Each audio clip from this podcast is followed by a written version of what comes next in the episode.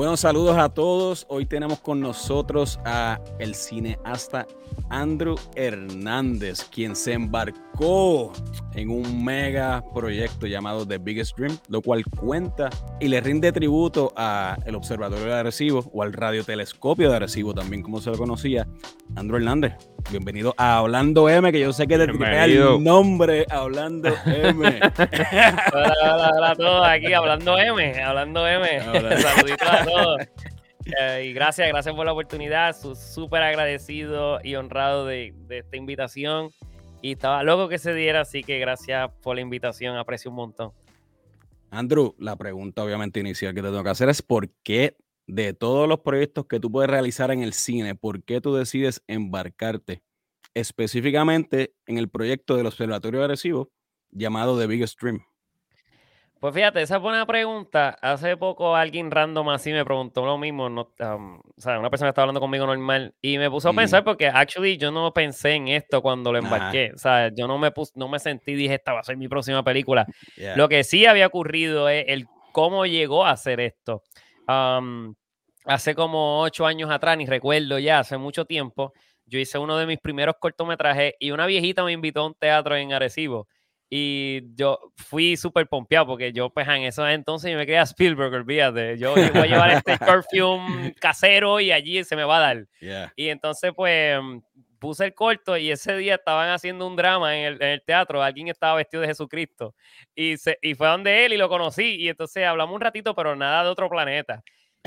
Ocho años después, esa es la persona que me llama y me contrata para hacer la película de los observatorios de Arecibo. So, esta carrera es como que es un butterfly effect, ¿no? Um, el cortometraje que presenté hace mucho tiempo, hace casi una década, pues este es el efecto secundario. sí. Um, años antes, y, y son, es bien loco porque la película que hice, eh, ¿sabes? No está ni, ni cerca de, de la del valor de producción que lo que es esta película. So, todo ese tiempo también yo crecí cinematográficamente en producción y eh, en otras destrezas. Pero obviamente también en cuanto al observatorio, yo había dado varias visitas porque pues obviamente habíamos mantenido la comunicación. Él, me había, él es el director de comunicaciones del Observatorio de Arecibo. Había visitado varias veces el observatorio, se habían hablado de diferentes posibilidades. Lo que nunca vimos venir fue que el radar colapsó. So, cuando el um, actually no habíamos hablado hace tiempito, hace como dos años que no hablábamos. Um, y de repente el radar colapsa y yo le escribo por texto, lo lamento mucho porque me dolió porque me había llevado, habíamos visitado todas las facilidades.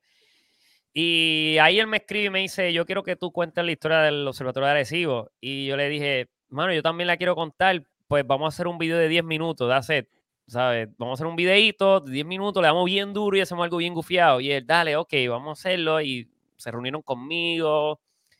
Cool. Entonces yo me siento y em, ahí es que como que me da duro, ¿no? Y yo empiezo a reflexionar y digo, mano, es que esto es grande, ¿sabes? No lo estaba analizando, ¿no? Este es un legado enorme.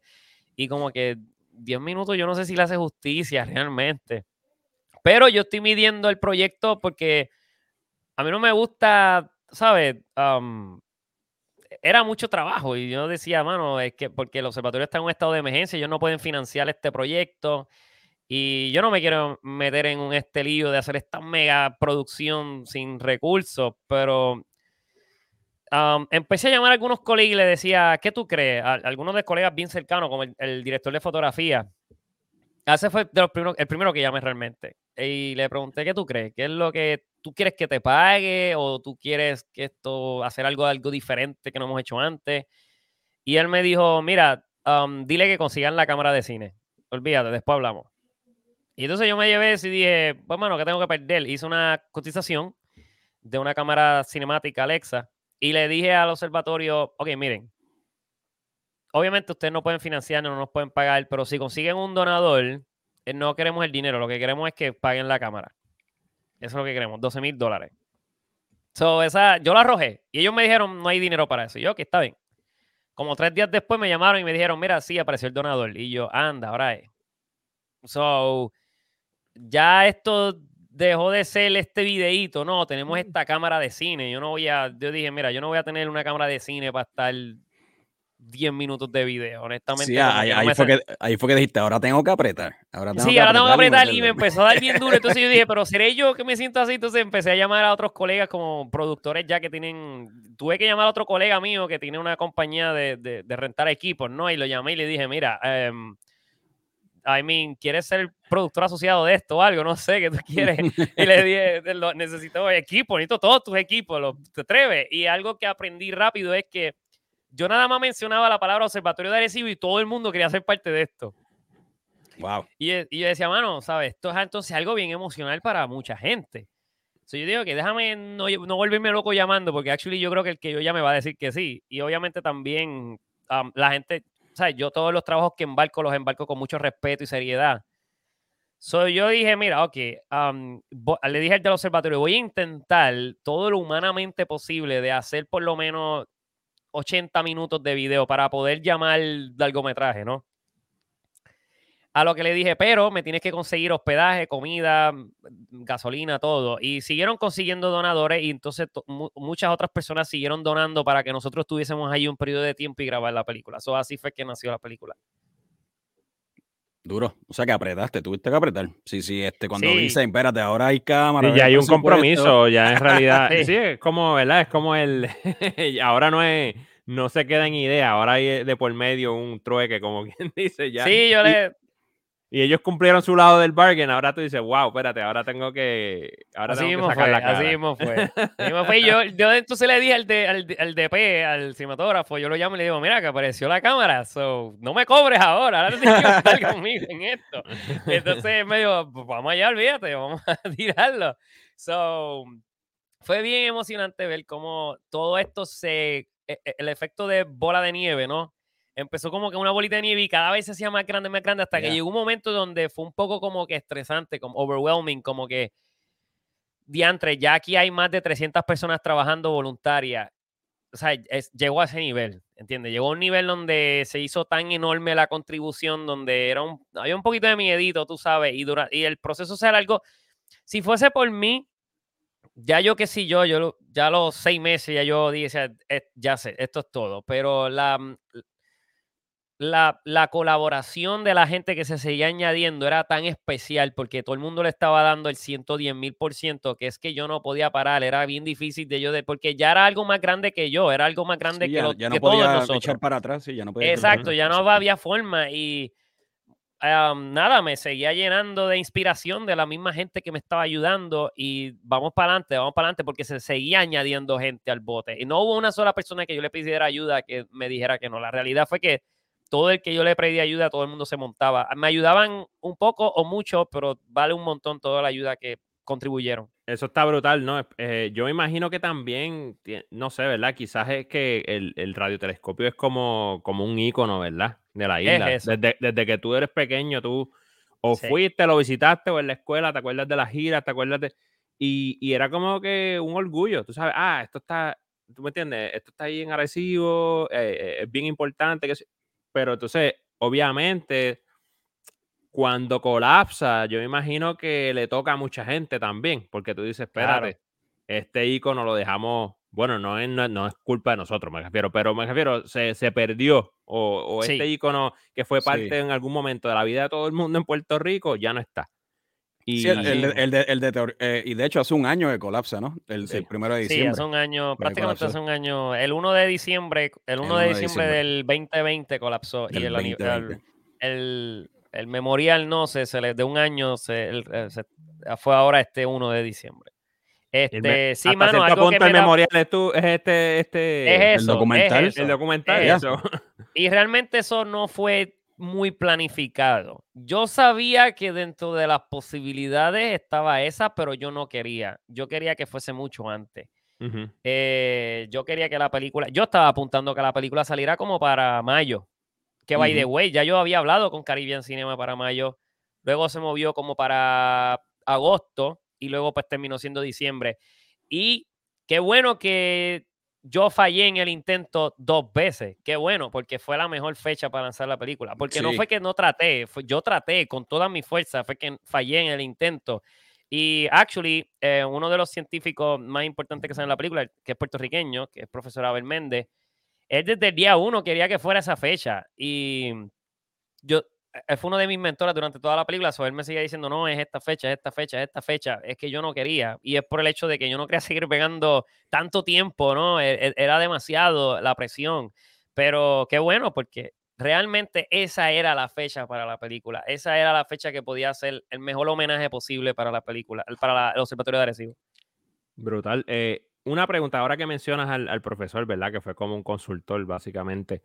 ¿Cómo, cuánto tiempo una vez ya sabías que el proyecto tenía, estaba, ¿sabes? Como luz verde, tenía luz verde, te, tomó este investigar, recopilar información, ¿cómo fue todo eso? Porque, bueno, uno cree que sabe, ¿verdad? Pero en cuando uno cuenta un documental tiene que contar mucho más y, de verdad empaparse de, la historia como, como es. Exacto. Yo creo que ficción en alguna área hubiese sido mucho más flexible eh, ser documental, tú no tienes espacio para que algo no esté científicamente correcto. Eso eh, todo tiene que estar súper purificado por estos científicos genios de la astronomía.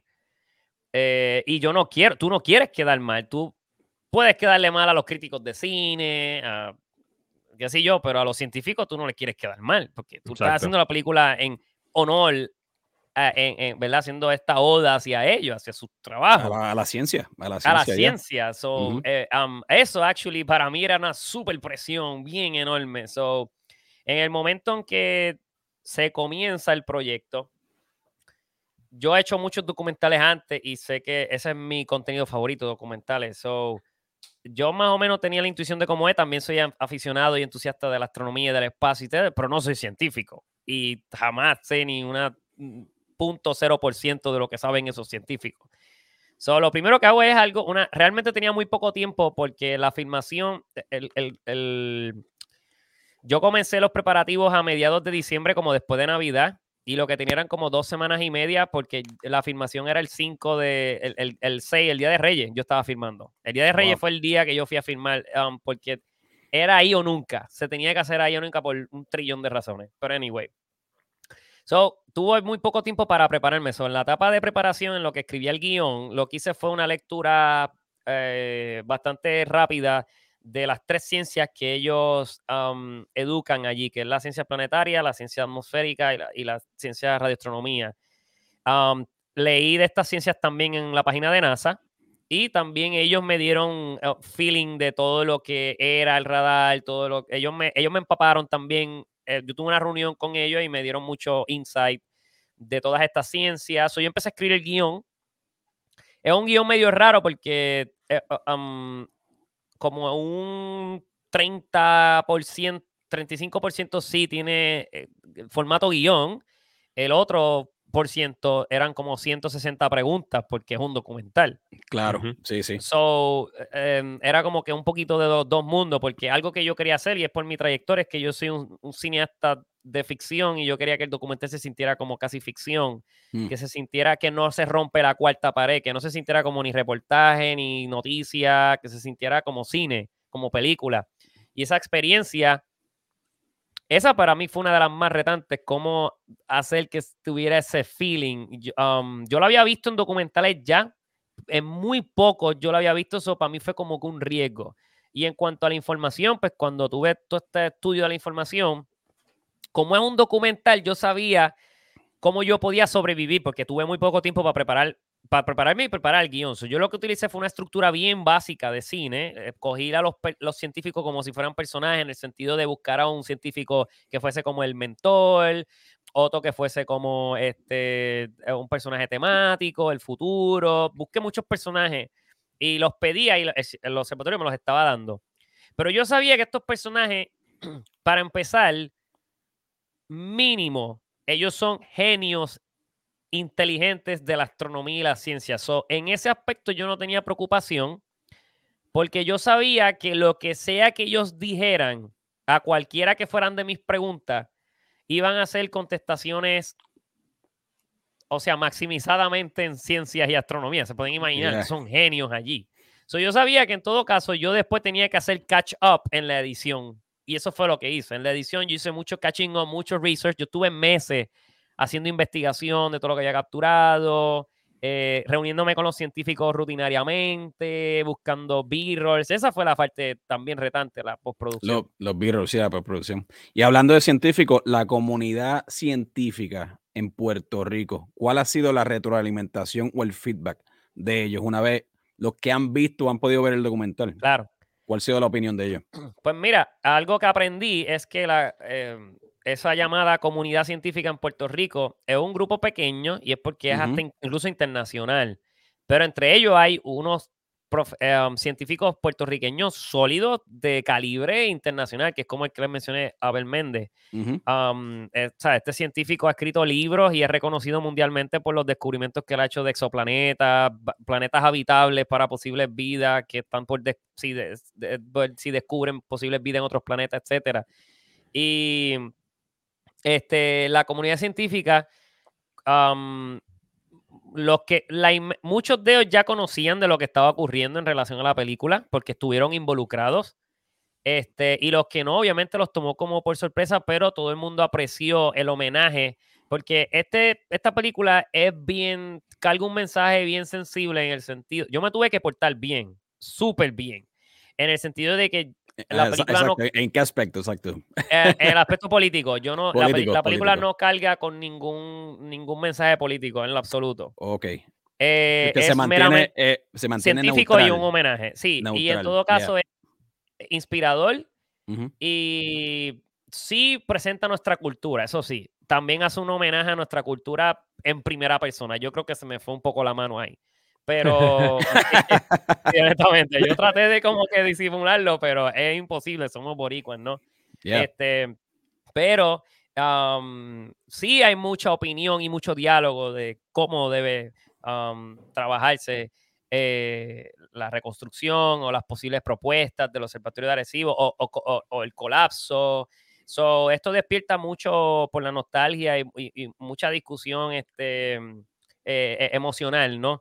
So, la comunidad científica, este tema es bien emocional para ellos. y, ellos, um, la película yo creo que la, apreciaron. No solo la comunidad científica, los entusiastas y los aficionados de la astronomía. Hace poco fui al cine de Plaza del Sol en Bayamón, para los que son de otro país, um, de, eso es aquí en Puerto Rico. Eh, fuimos a un cine eh, con todo el grupo de la Asociación de Astronomía del Caribe yo la pasé súper genial, hermano, viendo la película con ese grupo de gente, porque ellos estaban súper, súper agradecidos de que esta pieza existiera, porque ellos pueden ahora estar en paz con que este legado se contó y existe, y que ya no es un misterio o un anonimato, sino que ahora la gente si quiere buscar información, la van a tener. Y el que quiera más información en el otro aspecto, yo siempre les digo que vean el documental que hizo inmediatamente justo después del colapso Débora Martorell que se llama el, La caída de un gigante. Ese documental ya está fenomenal. Sí, porque Débora, Débora Martor es súper fanática del Observatorio Sí, súper fanática, Y en el caso de ella, eh, ella como toda reportera profesional, yo creo que si quieres toda la historia completa, los dos universos, mira los dos documentales y yo creo que tienes toda, para llegar a las conclusiones que quieras llevar. Es interesante que, que, que mencionaste eso, que te tuviste que portar bien, porque hasta cierto punto se te sirve en bandeja de plata el poder emplazar y echar culpas y cosas así. No sé si me entiendes. Con un tema así, porque hubo un colapso. Tú sabes, hubo. Sí, sí. Pero, pero eh, el, ángulo que tú tomas es uno de más de Oda y, no, no ese tipo de documental, ¿verdad? Este, es que ya estaba el de, ya estaba el de Débora, yo creo que ya se estaba hecho. Y yo creo que el de ella es actually, el ella yo creo que es uno muy objetivo, responsable como periodista, información que se da. En el caso mío, yo solamente soy un historiador, yo no soy un reportero ni, ni soy un investigador de este tipo, ¿verdad? Lo mío es contar historias y yo lo que quiero es inspirar. So, realmente, aunque hubiese tenido la libertad eh, que me la dieron, ¿sabes? La libertad creativa en el sentido artístico la tuve, en ese sentido. Eh, en ningún momento ellos me estaban poniendo barreras de qué contar y qué no contar para nada. Actually, ellos me contrataron para esto, para contar una historia bonita. Y eso es lo que yo quería hacer. O sea, en ningún momento yo tenía otro interés. Yo lo que quería contar era la historia, el legado que inspirara a la mayor cantidad de gente posible, especialmente a al futuro de Puerto Rico, a los jóvenes que están estudiando ciencia. Algo que me parece sumamente interesante es la música en el documental, que estuvo a cargo de la Caribbean Film Orchestra. Ese proceso de tú como creativo, ¿verdad? Eh, y a la hora de colaborar, ¿verdad? Con la orquesta, ¿verdad? Este, Y la música. ¿Cómo fue para ti eso? Esto tuvo que ser una experiencia brutal. Um, yo, es la experiencia más grande que yo he tenido en toda mi vida. algo, que, algo que yo jamás pensé que iba a hacer en toda mi carrera. Yo pensé morir viejito y nunca hacer eso. O sea, yo no, yo no jamás en mi vida. Y yo no me apunté para eso tampoco. Son de esas cosas que pasaron por el efecto bola de nieve. Y, mano, es que eso carga tanto backstory, tanta también. ¿Cómo, ¿Cómo ocurre el acercamiento? ¿Tú te le acercas a ellos o, la, la, oportunidad se da simplemente para colaborar en el documental? ¿Cómo, cómo ocurre? Los músicos se acercan hacia mí. Caribbean Film Orchestra yo la produzco, ¿sabes? Es una pieza que yo monté, pero los músicos me hacen el acercamiento que quieren participar de la película. ¿Sabes? Músicos, orquestadores, orquestadores y músicos que trabajan en, esto y que yo valoro mucho su contribución en la música overall. Y, mano, ellos, eso fue lo más genial porque tuve la oportunidad de conocer estos 64 músicos puertorriqueños este, desde los violines, la escuela, los vientos, este, y es algo súper espectacular. Este, también, obviamente, gracias al compositor de Inglaterra, el compositor británico Ben Thatcher. Él, hizo, él, escribió la música. Sí, él, él, no, bueno, escribirla no, él la compuso. Él la compuso, ok. Yo creo que en cuestión escribirla fue entre él y el orquestador. Y el orquestador, ah, ok sí, la, escribieron. Él estaba siempre a la distancia, pero siempre estuvo muy activo haciéndole llegar el material a la orquesta. Y él hizo un trabajo espectacular también. Para empezar, la música de él es majestuosa. So, la orquesta también se logra gracias a que existe esta música magistral. Y también muchos otros colegas, algunos de ellos anónimos que por razones bien locas, pues no, no puedo decir su nombre y me desespera que me ayudaron de la industria de la música, e, exponentes enormes de grandes, y hay otros que, mm, por ejemplo, el guitarrista este, Alcide, es un músico bien conocido en Puerto Rico y él me dio la mano con algunas microfonías, etcétera. También tuve muchos ingenieros de sonido ayudándome en diferentes facetas. también estuve, por ejemplo, los que trabajaron todo el audio de la película, incluyendo pues la, la música, la mezcla final este, Aural Mind Studios, este, que él es Ariel y, Manuel.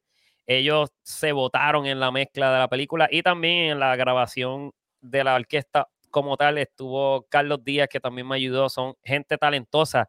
Como le dije, hubo mucha gente envuelta, bien talentosa, que yo me siento súper agradecido, afortunado. ¿Qué te puedo decir? Duro, no, mano, es que eh, la colaboración siempre es, mano, es una de las mejores cosas yo creo que, que tiene la industria. Eh, es súper underrated, ¿verdad? Es como que... Sí. Pero, pero, mano, cuando se colabora, mira, y, se logran proyectos así, es súper, algo súper bonito. Sí, sí, sí. Y ver también el potencial de lo que pueden hacer los músicos en Puerto Rico eh, para el cine. Exacto. Porque, es un buen punto que estás dando ahí. Sí. Sí, yo no, yo quisiera pensar que yo quisiera que yo no hubiese sido la persona, yo quisiera ser el número 100, pero cuando entré vi que ellos están súper deseosos de hacerlo porque nunca habían tenido la experiencia. So, um, para mí fue como que, actually, yo aprendí un montón de ellos. O sea, ellos me enseñaron mucho a mí.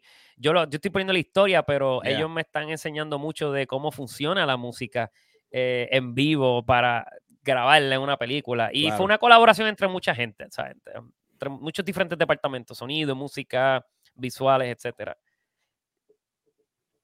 ¿Cómo te afectó en la postproducción después? Este, ¿cómo te digo? Como si no lo tenías en mente desde el principio, eh, ¿cambió este cómo atacaste la edición luego de tener toda esta música? ¿Cambió algo?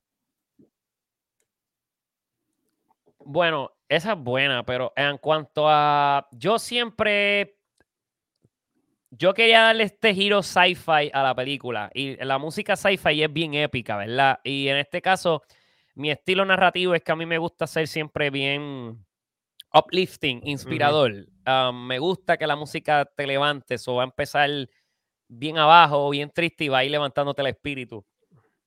Y yo sabía que las transiciones de la película, desde que las estaba escribiendo, el formato de cómo lo estaba escribiendo, yo sabía que, que la, las transiciones especialmente iban a ser visuales bien épicos y música bien épica. Digo, no es del saque, vamos, yo estoy explorando cómo todo esto va a ser. Lo bueno fue que desde el principio yo tenía ya un demo musical, desde que estábamos en la filmación, ya yo tenía un demo musical, so ya yo estaba en el viaje de, de lo uplifting que iba a ser esto. Poco a poco fue cogiendo forma, pero sin duda cuando entró la orquesta se detuvo otros procesos de, de postproducción. Los de sonido se atrasaron. So, los de sonido estaban Um, haciéndome sentir, ¿no? De oh, que, hey, um, dale, que tenemos que meter manos. So, yo les entregué hasta el último minuto posible a ellos um, la música. So, ellos podían adelantar algunas cosas, pero no podían hacer de lleno todo lo que tenían que hacer sin la música. Y al, fin y al cabo, pues ellos trabajaron bien rápido para poder cumplir y como quieren hicieron un trabajo fenomenal. El sonido en las salas de cine fue 5.1 y era espectacular, hermano, gracias a ellos. Sí. Hablando de, eh, de, colaboraciones, la narradora del el documental también es Bianca Graulau, que se puede decir que es la activista por excelencia ahora mismo en las redes sociales. Está súper pegada en las redes. Esa colaboración también, ¿cómo fue? ¿Te ¿Tú le haces el acercamiento a ella? Eh, ¿Escribiste lo que escribiste, lo escribiste específicamente con ella en mente, narrándolo o se dio después? Esa es buena. Yo vengo escuchando a, saludos Bianca, si me estás viendo.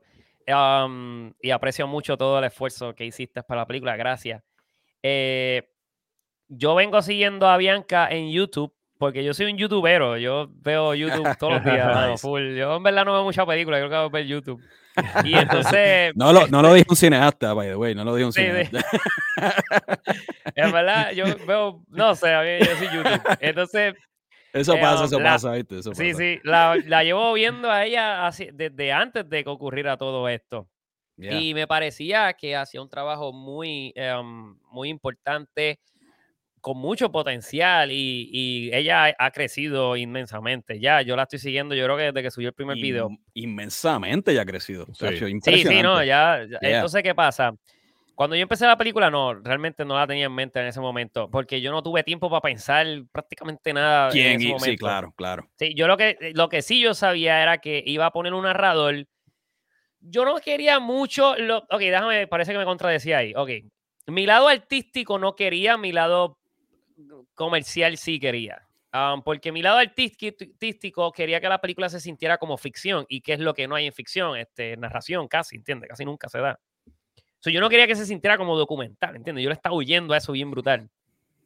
Pero después yo dije, mano, pero le puedo dar otro giro, porque entonces mi lado de comercial decía, sí, pero si pones un narrador, puedes poner a alguien grande ahí. So, vas a dejar de esa oportunidad. Y yo decía, mano, pero es que no quiero, no quiero poner a alguien a, a, hacer como un reportaje, ¿entiendes? Y hasta que en una dije, oye, pero ¿qué tal si hacemos como unas prosas poéticas y mientras más weird y abstractas y raras, mejor todavía? Y cuando vi las tres ciencias, yo dije, ¿qué tal si hacemos algo bien inspirador con las ciencias, con irnos en un viaje, mano? Vamos a hacer esto bien raro. Y las escribí. Esas sí las escribí. Um, escribí, um, fueron cuatro poesías, no, mentira, cinco poesías. Al principio, las tres que introducen la ciencia y la última, que es mi favorita. So, las escribí y las grabé yo con mi voz, una voz horripilante. horripilante. Pero de guía, ¿no? Te sirvió de guía. Claro, eran de guía, pero era súper vergonzoso escucharla. era como que, my God. o sea, que tú, o sea que tú no fuiste el que narraste la intro en el concierto de Bad Bunny. no, no, no, por favor.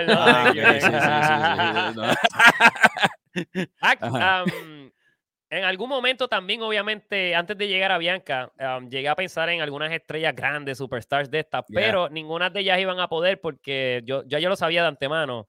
Y es porque como es una película que se está haciendo de gratis, no es que ellos no quieran hacerlo de gratis, es que ellos no pueden, porque las uniones a las que todos estos actores pertenecen, ellos no pueden hacer trabajos de gratis porque se los prohíben. Ya, porque ya entra otro aspecto eh, político, ya. exacto, son más cosas, contratos que tienen eh, con, plataformas como Netflix y estas otras cosas, qué sé yo.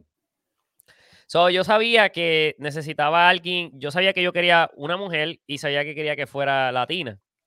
O había llegado a pensar quizá en una científica o algo, pero, mano, se me hizo bien difícil al principio, como que no llegaba a ella, créeme, al principio no fue así de rápido, porque yo estaba todo envuelto en toda la película. Pero luego eh, dije, yo sé que quiero una voz mujer latina que suene como New York, vamos a ponerlo así. Y ahí fue que me, me, tropecé de nuevo con uno de los videos, porque ya la tengo en los feeds de, mi celular. Y yo dije, mano, es ella, es ella. Y, y, ya casi estamos hablando de que esto fue como para. Como para julio, por ahí, agosto, por ahí. No me acuerdo. Y entonces yo dije, ok, es ella. Se lo dije a varios del equipo creativo. ¿Qué creen? Todo el mundo me dijo, mano, es ella. Es ella. Ella es lo que estamos buscando. Y yo dije, ok, pues vamos a llamarla How Hard Can It Be? Actually, fue súper difícil conseguirla. De verdad, wow. Sí, ya lo sabe, yo se lo dije, ¿sabes? Fue una broma. Yo envié a todo un ejército de gente a llamar, a buscar, a escribir. Yo tenía a todo el mundo. No, no, porque ella no estaba llegando el mensaje. no llegaba, no, no, llegaba. No llegaba, ya. Hasta que, bueno, usé una técnica bien vieja escuela, ¿no? Yo, yo eh, vi que ella estaba participando de otro documental, solo escribí a otro colega director, le dije, mira, bro, de director a director, help me out.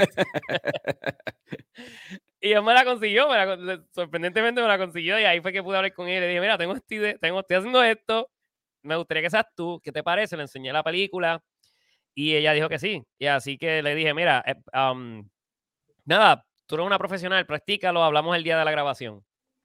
Y así fue, llegamos el día de la grabación. Eh, teníamos bien poquito tiempo, pero ella obviamente es un talentazo ya. So, yo le dije, mira, esto es lo que yo estoy buscando. Haz esto aquí, aquí, allá, mete mano. Y ya, sí, lo grabamos, let's go. Y honestamente, después de eso tengo muy poquita comunicación con ella. Sí, ella sabe que obviamente ella lo promocionó y, ayudó y todo, pero yo creo que la voz de ella era súper importante, esencial para la película en muchas, muchas ramas, no solamente porque su voz es importante, sino es que lo que ella representa en la vida real y estando en ese documental era súper importante. Me llamó la atención algo que dijiste también, eh, en cuanto al tono narrativo que estabas buscando y mencionaste la palabra que sonara New Yorkican. Sí, sí, sí, sí. ¿Por qué, por qué, por qué eso? Por, por, para el alcance a la, a la diáspora también, para que la diáspora pueda como... Mano, no, eh, que yo es que, por ejemplo, yo en mi inglés es súper malo, brother. Alguien como yo hablando inglés sería súper la peor pesadilla de quien sea viendo la película. Entonces, la cosa es que la película es en inglés. La película en inglés, exacto, sí, sí, sí. Eh, so, yo quería alguien que hablara. Que dominara los dos Que dominara full el inglés, pero que se sintiera nuestro sucio latino, ¿entiendes? Nuestra. Ah, ahí, llega, ahí llegamos, ahí llegamos. Eso, eso. Por eso usé la palabra New Yorkican, en verdad. no sé cómo describirlo. I mean, I guess. No, no. Es la forma en que los boricuas lo describimos, anyway. Lo que ah, pasa es que eso, Le da, eso le da honestidad a la pieza también. claro, claro, claro. Y era porque ¿quién va a contar esta historia? ¿Sabes? Un puertorriqueño la va a contar, so why not? Era, es como un no-brainer. En algún momento llegué, incluso antes de que se me ocurriera ella, porque yo no soy Dios para que se me ocurran todas las cosas, no, quizás si se me hubiese ocurrido desde diciembre la ponía ella.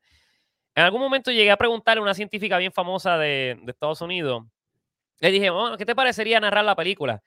Y ella me dijo, mano, no, tiene que ser alguien puertorriqueño. Yo no, yo no me atrevería a tocar eso, me dijo. No, claro. Y yo, ¿sabes? Yo entiendo lo que ella quiso decirme. Eso hubiera creado también, ¿verdad? Este cierto. No, no, no sé si ciertas asperezas, pero como es que es algo tan de nosotros, el observatorio. Exacto, es, nuestro, sí, es ah, nuestro. Es que es nuestro, en el sentido. Es como dijo Mike, es, es, nos, es, un instrumento que para nosotros simbolizaba mucho más que el radar más grande. Es que era nuestro espacio de donde aquí se estudiaba la astronomía y nuestro. Y no solo eso, ahí trabajaron de nuevo puertorriqueños científicos de calibre para el mundo, tú sabes. No solo eso. Y cuando vean la película, la gente que lo está viendo va a entender. Y digo, tú sabes, yo sé que Puerto Rico se, se deja sentir en la película, pero créanme, la contribución internacional es enorme, ¿sabes? Esto es un lugar donde trabajaba eh, científicos de la NASA, científicos de todos los países, estamos hablando de, de, India, Beijing, este, Brasil, Colombia, Canadá, ah, Finlandia. Era un portal internacional. Era un es internacional, punto. Es internacional. Lo que pasa es que da la casualidad que está en nuestra casa y nosotros habíamos abrazado ese radar por 57 años. Son muchos de, nosotros fuimos en giras escolares cuando chiquitos. Un sinnúmero de veces. No, y, honestamente el tamaño de, del, radiotelescopio e, este, era enorme, era impresionante. lo, hace impresionante, más, lo hace más motivo de orgullo, pero tú dices, ah, esto es gigante, ¿tú me entiendes? En esta isla tan pequeña, ¿verdad? Con toda esta gente internacional veniendo aquí a trabajar, a hacer cosas importantes, como que se había sentido, ¿verdad? Ícono, ícono y orgullo. Exacto. Eh, para nosotros era un orgullo que estuviese aquí, sin duda. Contra, y, que, ah. y, Andrew mencionó las giras y ahora no te dan ganas, uno como que se quisiera remontar, ¿verdad? Luego del colapso, como contra. En estas giras, cuando yo era un chamaquito, hubiera apreciado tanto y tanto, mucho más, ¿verdad? Poder este, simplemente quedarte mirando y observándolo, tú sabes, porque e, era espectacular. Y ahora es tan, te da duro cuando tú ves las fotos, tú sabes, del, del Oye, cuando el video del colapso fue, fue en el video del colapso, ¿sabes? Este, no, imagínate, eso es, ese es el orgullo que sentimos, ¿verdad? Nosotros, que sabíamos que eso estaba ahí porque lo habíamos visitado, pero para un científico, especialmente puertorriqueño, me imagino que es una cosa, tú sabes, oh, es motivo de, tú sabes, es como que lo que los inspiró. Quizás hasta por eso hay muchos científicos, ¿verdad? Ingenieros que, que han salido de, Puerto Rico han hecho cosas importantes porque tenían eso a, lo que aspirar, ¿me entiendes? Sí, mano. Eh, yo me fui dando cuenta, al principio yo pensaba que yo era como que el único que me sentía así. No sé por qué, fue algo bien raro. Yo decía, bueno, seré yo, ajá, seré yo el que me siento así como que medio tristón. Pero cuando yo le hablaba a familiares, por ejemplo, de que estaba haciendo la película, había como que este enorme, como que, ¿qué? ¿Cómo? Y, entonces había como que esta urgía de, de saber más. Y yo decía, diante, esto es bien importante para la gente de aquí, de, de Puerto Rico. y, y, yo decía, esto, ¿sabes? Esto va a ser grande, la gente aprecia este legado, esta historia y quieren saber más. Y así fue cuando salió um, la inmensa cantidad de maestros y maestras de ciencia que me escribieron, que quieren presentarle la película a los estudiantes. Algunas llevaron 200, 300 estudiantes al cine a ver la película, era como que, wow, qué brutal esto. Eso está brutal, sí, sí. Sí, hubo, hubo maestras que me dijeron, yo no, había, no le había dado casco a esto, hasta que hubo una maestra que me dijo, tú inmortalizaste, ustedes inmortalizaron la película, la, historia. La historia del observatorio. Sí, y yo no, no había caído todavía en, no sé, ella me, y yo, ¿por, qué tú dices eso? Y ella me dice, es que yo le voy a enseñar esta película a todos los niños que pasen por mi salón de clase. Wow, sí que eso queda prácticamente estampado el documental por generaciones.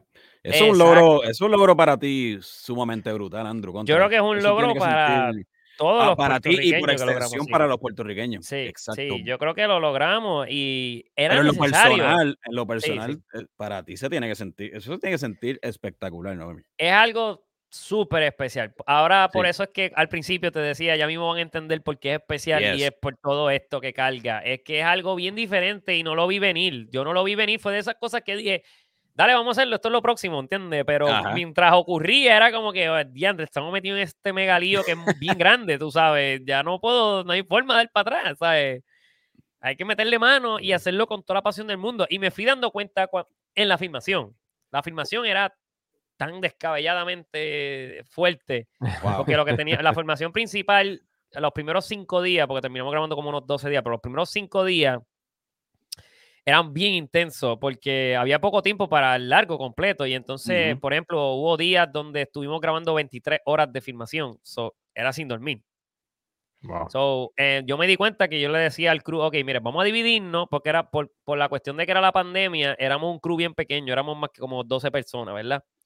Pero decía, vamos a dividirnos, ustedes dan por la mañana, nosotros por la noche y nos las bregamos. Y ellos casi me hacen boicot. Ellos simplemente me dijeron, no es opción, vamos a estar las 23 horas sin parar, no hay break. Y sí, mano, no querían bajarle. Y ahí fue que yo me di cuenta como que, diantre, esto es bien importante para todo el mundo aquí.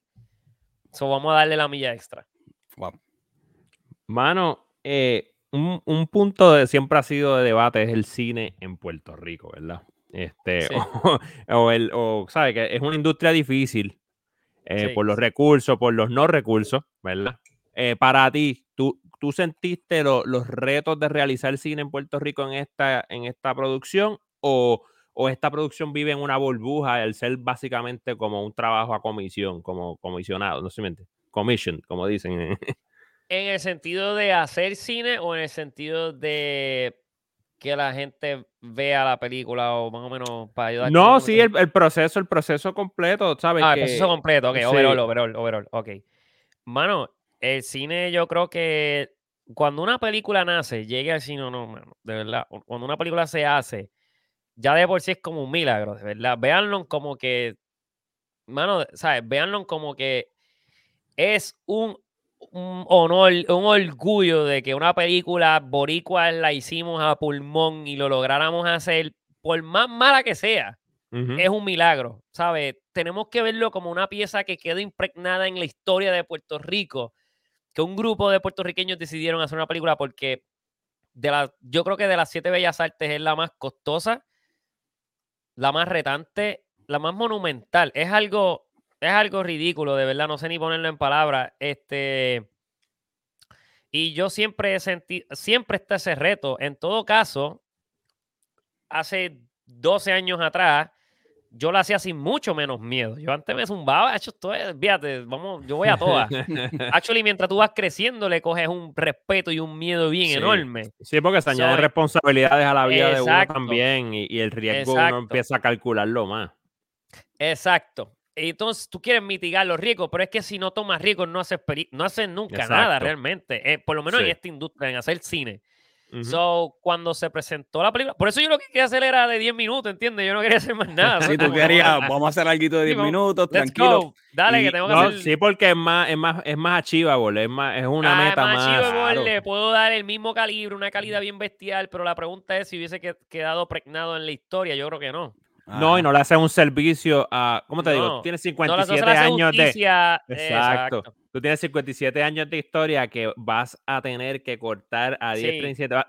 Traerle el hacha, el cuchillo y vas a tener que picar y dejar todo fuera en el, en el cuarto edición porque solamente tienes este 10 minutos para.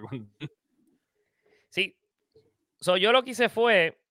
Yo dije, mira, porque yo soy una persona, en el caso mío, Um, no soy muy emocional, actually. Um, a mí me da trabajo. Yo quisiera ser bien emocional y no me sale, no me sale. So, yo veo todo como que el número. Sí, yo veo analítico, analítico. analítico. Analítico, Yo soy así. Y entonces, ¿qué pasa? Para tú tomar riesgo no puedes ser analítico.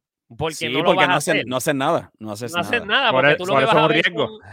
tú vas a ver son mega ricos, son mega montañas. Yo lo que hice fue como que, ok, voy a mí, voy a apostar a mí, pase lo que pase, eso lo que hice fue que me, cerré los ojos, me vendé los ojos y dije, mira, voy a hacerlo. Y después bregó con las consecuencias, que las bregué. Porque vinieron, vinieron retos monumentales a consecuencia que tuve que bregármela. Estoy hablando de un año completo produciendo esta pieza. sí que se quedó con un pulmón mío.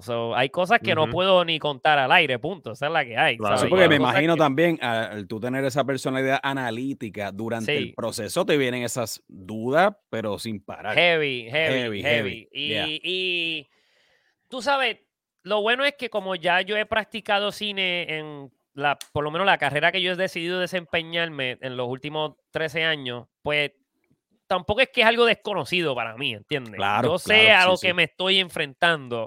Yo sé los peores escenarios, yo los sé.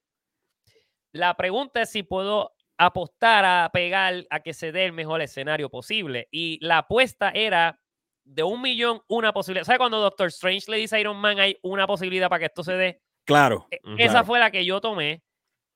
Y otros tomaron conmigo y, brother, yo todavía estoy pensando como que se nos dio. O sea, cuando salió el trailer, yo estaba que como que, oh my God, se nos dio. ¿Sabes? Entramos por la única puertecita que había y salimos por la única puertecita que había.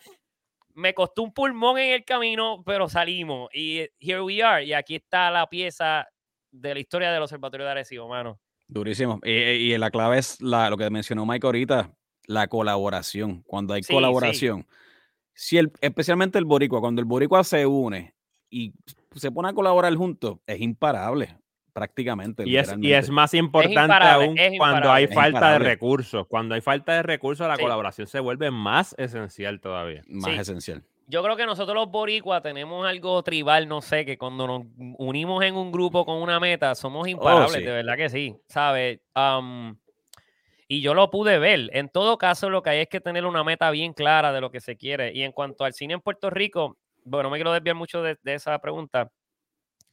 Eh, es bien retante y a la misma vez bien gratificante de cuando, cuando se da, cuando lo logra. Este, y, uno siente este sentido de, orgullo de que lo logramos en equipo. A mí me encantó que fue así, fíjate. A mí me encantó que fue que lo hicimos todo a pulmón, porque se siente bien como que, mano, lo logramos. La satisfacción es Sí, la satisfacción es bien buenísima. Que lo logramos sin nada, tú sabes, de abajo, sin billete, lo hicimos, lo hicimos. Otro, pudo haber venido alguien, qué sé yo, en los Estados Unidos con muchos recursos y yo voy a mí a que como quiera no hubiese, no le hubiesen dado la pasión que nosotros le dimos. Exacto. Ahora, eso, siempre también se puede ver en, el, trabajo, ¿tú me entiendes? Tú, no, la pasión es algo que, se, que, se, se transmite al trabajo. Exacto, exacto. Pero mencionaste algo muy importante, durante el transcurso de la realización del proyecto vienen todos esos retos, pero ahora el reto que le sigue una vez finalizado es la recepción del público que, toda, que todo realizador de cine o todo creativo, obviamente, no, no, no debe mentir. Todo el mundo quiere que su proyecto sea bien recibido por el público. ¿ves? Claro. Y que le llegue al mayor público posible. Por eso, cuán importante es que un proyecto puertorriqueño llegue no solamente a los puertorriqueños, sino internacional, ¿verdad? El mercado internacional. ¿Cuán, eh, ¿Cuán, importante es para ti, por ejemplo, como cineasta? Exacto, voy a empezar para mí y después um, para una película. Para mí, en este caso en particular, en este, que por esta, esta película ser tan extraña, peculiar y diferente, porque es que lo es, ya ustedes vieron cómo todo fue que se dio.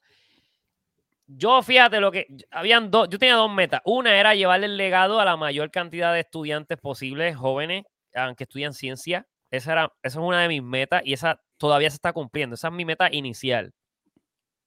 La segunda eh, era lo, mm, la comunidad científica. Yo quería, como les dije ahorita, yo quería ser bien purista con que la ciencia estuviese correcta. Y me esforcé bien brutal por eso. So, yo, con que un científico vea mi película y me diga, la pasé juvenil, que ya pasó, con uno, ya yo, fíjate, cumplí en, esa, en ese departamento. Duro. Y la otra, eh, la de los estudiantes también siento que cumplí ese departamento pues, cuando una maestra me envió una foto de los estudiantes de ella en el salón de clase viendo el trailer, ya ahí ya mi corazón se había roto. Y después cuando ella llevó a todos los estudiantes, llevó a 300 estudiantes a una sala de cine a ver la película, ya ahí olvídate, yo dije, lo logré, se me dio, esto era mi meta, punto.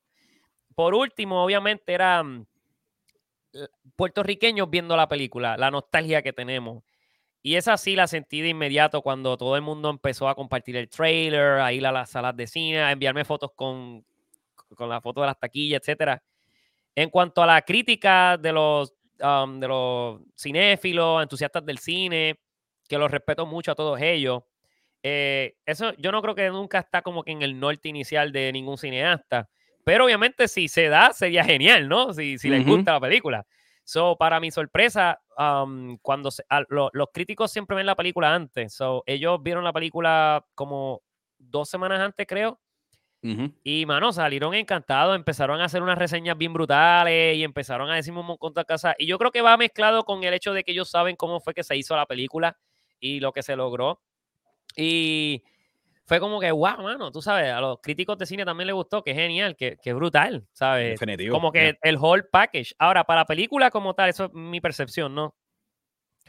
So, para la película como tal, digo, para terminar con lo mío, porque siento que como no repasé bien, al, solamente con la foto que me envió la maestra de, de un grupito como de 10 o 15 estudiantes viendo el trailer en el televisor, aunque no vieran la película, ya yo sentía que había cumplido, por si acaso. O sea, ya, yo... ya, ya hay tu marca la generación más joven y eso son generaciones futuras y por venir. Eso, ya, eso nada más es un logro. Eso está ese, ese era mi objetivo ya. Y con eso yo ya yo voy en paz, que todo el esfuerzo de ese año y el pulmón que dejé, ya eso estaba set.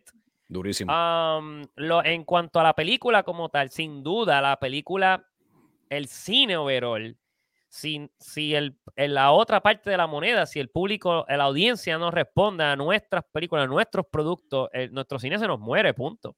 Y el cine es cultura. Una película incluso tan internacional como esta, ¿no? Como el Observatorio que muy posiblemente la van a ver gente de todos los países, es nuestra cultura. Y si no apostamos a nuestros productos, no estamos exportando de aquí hacia afuera, hacia ningún lado, punto. Simplemente estamos consumiendo productos que no está mal, pero las películas nuestras necesitan el apoyo de, nuestro, de, nuestra audiencia.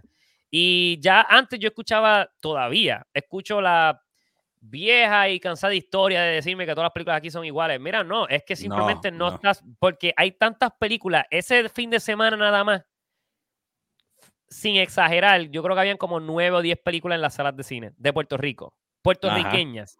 habían como cinco en el Festival de Puerto Rico Film Festival y habían cuatro paralelamente en el cine. Saludos a Lester. Y saludos a Lester. So, era como que um, porque había variedad. O sea, el mismo día que estrenó la mía estaba también un saludo a mi colega productor también. Este estaba Saque Enfrentamiento Mortal. son películas ultramente diferentes. Oye, que vaya de se ha convertido en una película de culto. una película de culto. Se convirtió en una película de culto. Puerto Rico. Super película de culto. Super película de culto. Em, ahí y aún así, eh, pudo haber leído mejor siendo la película de culto que, que a esa le fue eh, financieramente en venta de quilla, a la de él le fue mucho mejor que, a la fue, mía. Fue algo grassroots, ¿sabes? Fue bien impresionante. fue un fenómeno, fue un fenómeno. fenómeno, ya. Que él no lo vio venir en la vida. Él no lo vio venir. Él no lo me vio imagino que lo recibió así. pues fíjate, no sé si lo recibió así, pero porque él no estaba entendiendo lo que estaba pasando. Claro, y yo no lo culpo porque es la primera película que él hace. Él, él no era de cine. Él, esta es la primera película que él, el productor, estoy hablando del productor. Ajá. Que saludos, Alex, si estás viendo esto. Um, actually, estuve hablando con él hoy, ayer y antiel, y ha leído, él, él, todavía está en los cines, by the way, la mía ya no está, por si acaso. Por lo menos en los cines de Puerto Rico, el último día fue ayer. Ok pero todavía está la de él en la cartelera, que si alguien la quiere ver, que la, puede ir a ver y apoyar. En ahora, en, sí, obviamente la, la, vida de la película depende mucho de si nosotros vamos a ir a verla o no. Especialmente, especialmente el primer fin de semana. El primer fin de semana es crucial. Ahora mismo ya olvídense, ahora sale Spider-Man hoy. No, Spider-Man, al momento de grabar este episodio, este, estamos grabando este episodio el jueves que estrenó Spider-Man en cines. Y eso también es la pregunta. ¿Cuán retante es para el cine local competir con estos blockbusters gigantes? Esto es, imposible. esto es, imposible esto es, durísimo. ¿Cuántas, salas de cine? dicho eso, dicho eso, es imposible, pero es que el cine a nosotros no, se debe ni, ni, escribir ni pintar igual. Y lo que pasa es que aquí ya estamos tocando muchos diferentes temas, porque, por ejemplo, hacen como, yo no me acuerdo cuántos años, cuando salió Dominiqueño 1, salió en diciembre yo no sé si fue el mismo día, pero bien cercano cuando salió Star Wars Force Awakens y vendió más. Um, en Puerto Rico, dominiqueño vendió más. Es algo bien bizarro y loco y pensar, ¿verdad? Que cómo fue que esto se dio. Pero no está lejos de la realidad, pero se dio. Pero a la misma no está lejos de la realidad porque también el puertorriqueño, eh, yo creo que el cine en Puerto Rico predilecto, ¿verdad? Es la comedia. Sí, sí, full, eh, eh, full, full, esa, es la, esa es la verdad. Sí, sí, sí.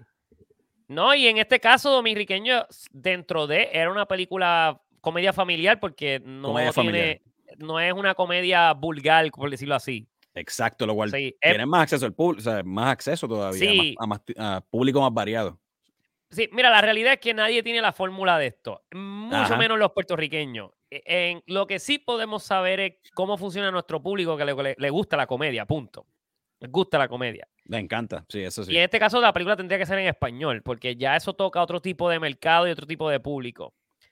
En el caso mío, la película es en inglés y, tiene, y es otra, otra dimensión. Ya pero, la mía, pero tu misión es diferente. La misión exacto, de la misión mía es diferente, exacto. Es Por una eso misión completamente distinta. La película de nosotros es, otra rareza y otra, otra cosa, ¿no? Que funciona diferente y no tiene las mismas reglas. Y Oye, y por extensión, y por extensión internacionalmente, te abre también muchas puertas, tú sabes, eh, ¿verdad? Sí, sí, sí, sí. Y que lo que está brutal, tú sabes. Esta película la cubrió, por ejemplo, esta película, por ejemplo, la cubrió eh, Space.com, que es la película Mm, de las revistas más grandes del mundo de, ciencia. y también la cubrió, por ejemplo, Vice. Este, el, la Universidad Central de Florida también cubrió la película. Este, ¿sabes? Son medios grandes y enormes que estaban que les llegó la película, pero fue, fíjate, no fue necesariamente por la película, fue por la decisión de lanzarla el día de un año del colapso del radar, hermano. Eso realmente ayudó un eh, montón. Eso está, sí, el timing. Eso ayuda también, sí, porque la, la, noticia es noticia también a la vez, ¿me entiendes? Fíjate mira, se cumple un año y sale esta película, ¿entiendes? Lo puedes atar. ellos no necesariamente la querían cubrir, es que no cubrirla era demasiado de bizarro porque estaba saliendo el mismo día. Y lo cubrieron. Y lo, aquí en Puerto Rico fue totalmente otra cosa, porque en Puerto Rico quien actually logró llevar esto a la luz pública del puertorriqueño fue Deborah Martorell. O sea, sin ella, a punto de la gente ni se hubiera enterado que salió, honestamente. So, gracias, Débora, si me estás viendo, eres la mejor. Te debo la película. sí, ella actually nos dio mucho, mucha publicidad y eh, ah, eh, lo importante que son los influencers hoy día, mano, para estas películas es no, no, no, se puede ni calcular. No se puede ni calcular, Las redes, todo son las, las redes. hermano, es algo, wow, el poder que tiene, el poder. Igual lo que le pasó a Zack, no tenía como un influencer como tal, pero el fenómeno que se creó en las redes por la, la, película de culto que se formó. El thread en Twitter nada más de Zack enfrentamiento mortal. La promoción gratuita que impresionante y imprescindible, nadie lo vio venir. La publicidad que él cogió gratuita por la misma gente montados en el chiste Fácil eran como unos, qué sé yo, 30 mil, 60 mil dólares en publicidad. Yo no sé, es algo incalculable. Oye, pero película de culto, full. Full, ya, full.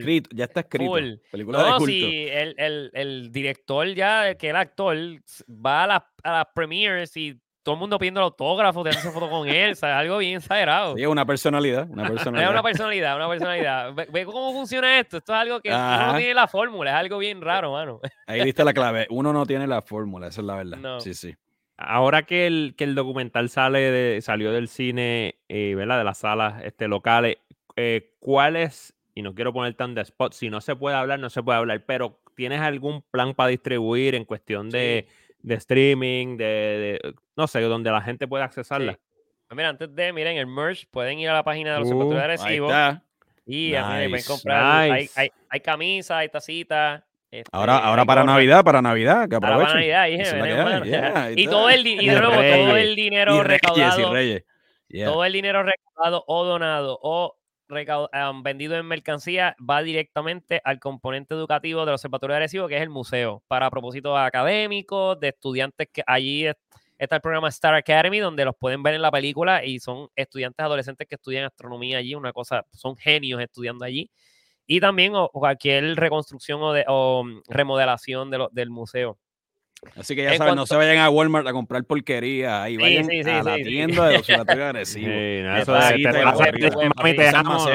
Vale. Sí.